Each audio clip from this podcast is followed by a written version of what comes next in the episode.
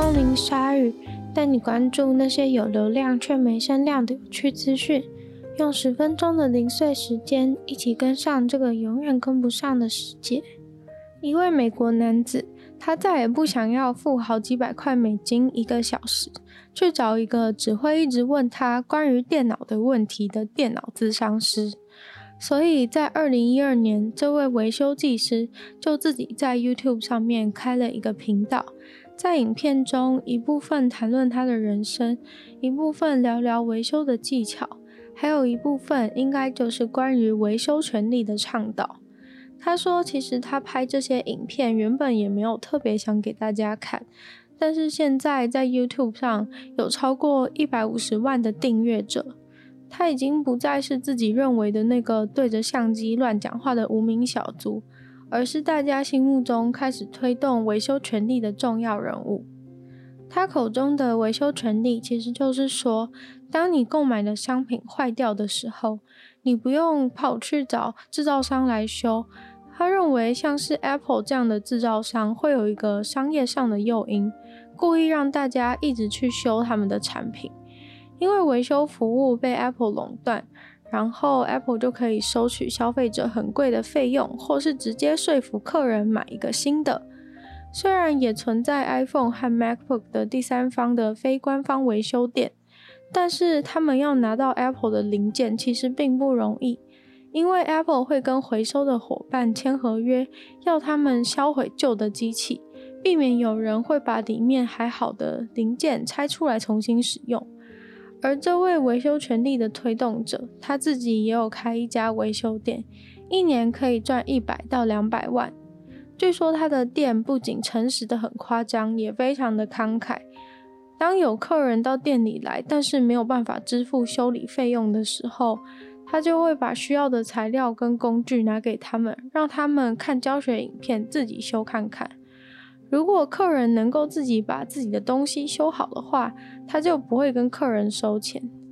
不过他在开始做维修还有做 YouTube 频道之前，他也做过音讯工程师的实习和工作。在二零零八年，他曾经在 eBay 上面买了一台 MacBook，电脑送来的时候就已经坏掉了，所以他就自己把它修一修，用完以后又把它卖出去。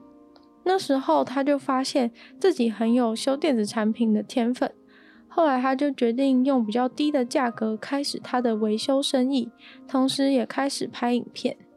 但是他似乎只是基于抒发的理由在拍片，场景啊什么东西其实都乱七八糟的。他自己其实也不太喜欢他的任何影片，所以他其实不太懂为什么大家会想订阅他。不过，他最希望的当然就是能够立法保障消费者的维修权利，而这个部分也正在如火如荼的进行中。跟大家大会报告一下，在我们为了所谓 COVID-19 所苦，只能待在家里不能出门的时候，隔壁的病毒发源地中国的某乌呵市这个地方，正在盛大的庆祝一个快乐的嘉年华，叫做中国旅游日二零二一。可以看到非常多身穿红衣、带着笑容的中国人到这个中国旅游日主会场共襄盛举。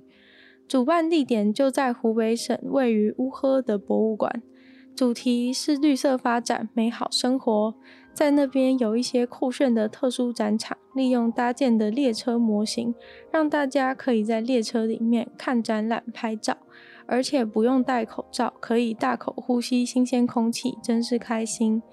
其实这个中国旅游日是中国的一个国定节日，没什么好大惊小怪的，只是非常幸运的办在这个浴火重生的乌呵，特别的令人新奇。而他们的文化旅游部副部长也在这边跟大家发表谈话，说旅游是典型的幸福产业，是人民生活水平提高的重要标志。坚持绿色发展，深刻把握旅游业高质量发展的本质内涵，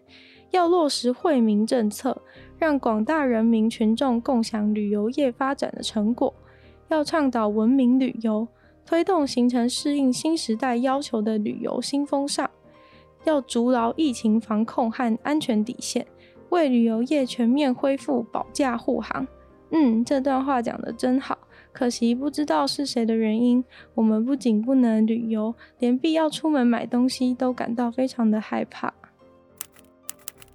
疫情期间，若要为人们分类的话，最明显的可能就是戴口罩的人和不戴口罩的人两种。前者当然就是守规矩的一般人，后者应该就是想获得达尔文天择大奖的人。但是第三种就比较复杂，也就是要戴不戴的人。他们会戴口罩，但是要么不把鼻子遮住，要么直接拉到下巴。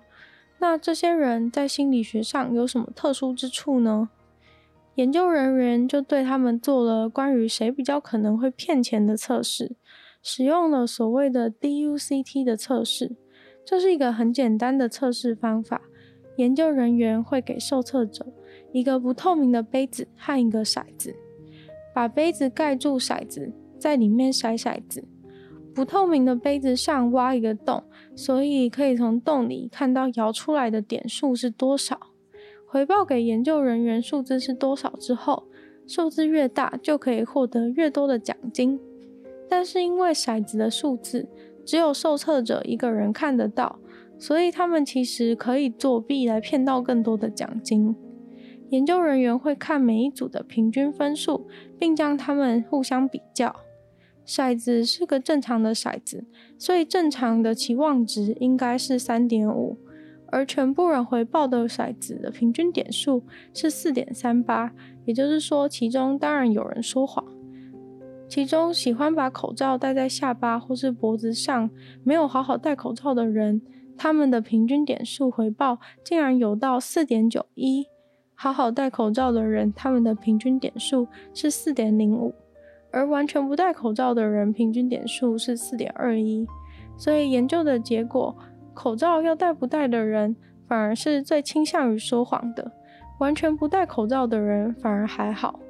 虽然所有族群都有说谎的情况，不过接近五还是蛮夸张的。大家是不是该来观察一下路人了呢？阿姆斯特丹的水利局曾经想要避免鹿在路上被撞，或是闯进民宅花园的问题，于是他们就考虑了使用味道的防治法。他们找到了一家公司，有在做大型的味道散发器，有点类似那种可以驱离动物的芳香剂，但是并不是大家想象中的薰衣草，还是艾草，或是玫瑰之类的味道。而是利用机器释放出火和狮子大便的味道，那闻起来很像是一个在外面淋雨淋了三天的火柴盒的味道。制作团队的形容还蛮丑的，虽然我不太能够想象火柴盒淋湿的味道是如何。总之，这个装置已经放在铁道的两旁，用来吓走兔子、狐狸或是熊，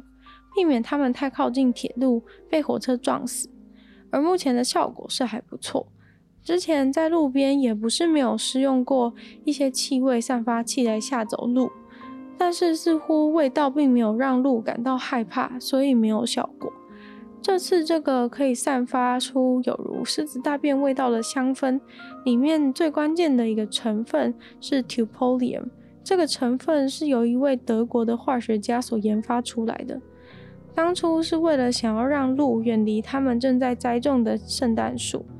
而这个狮子大便的味道香氛，实际使用的效果非常的好。即使这些荷兰的鹿从来也没有在路上看过狮子，还是本能性的就会回避掠食者的气味。今天的鲨鱼就到这边结束了，应该不会那么快就解封，所以大家还是要继续加油。那喜欢鲨鱼的朋友，记得帮鲨鱼分享出去。可以的话，在 Apple Podcast 帮我留星星，写下你的评论。对鲨鱼的新闻内容任何想法的话，也非常欢迎在有留言区的地方写下你的心得，我都会在找时间回复。那也可以去听听我的另外一个 Podcast《女友的纯粹不理性批判》，里面有时间更长的内容，也非常欢迎大家去收听。那就希望鲨鱼可以在每周二、四、六顺利与大家相见。那我们就下次见喽，拜拜。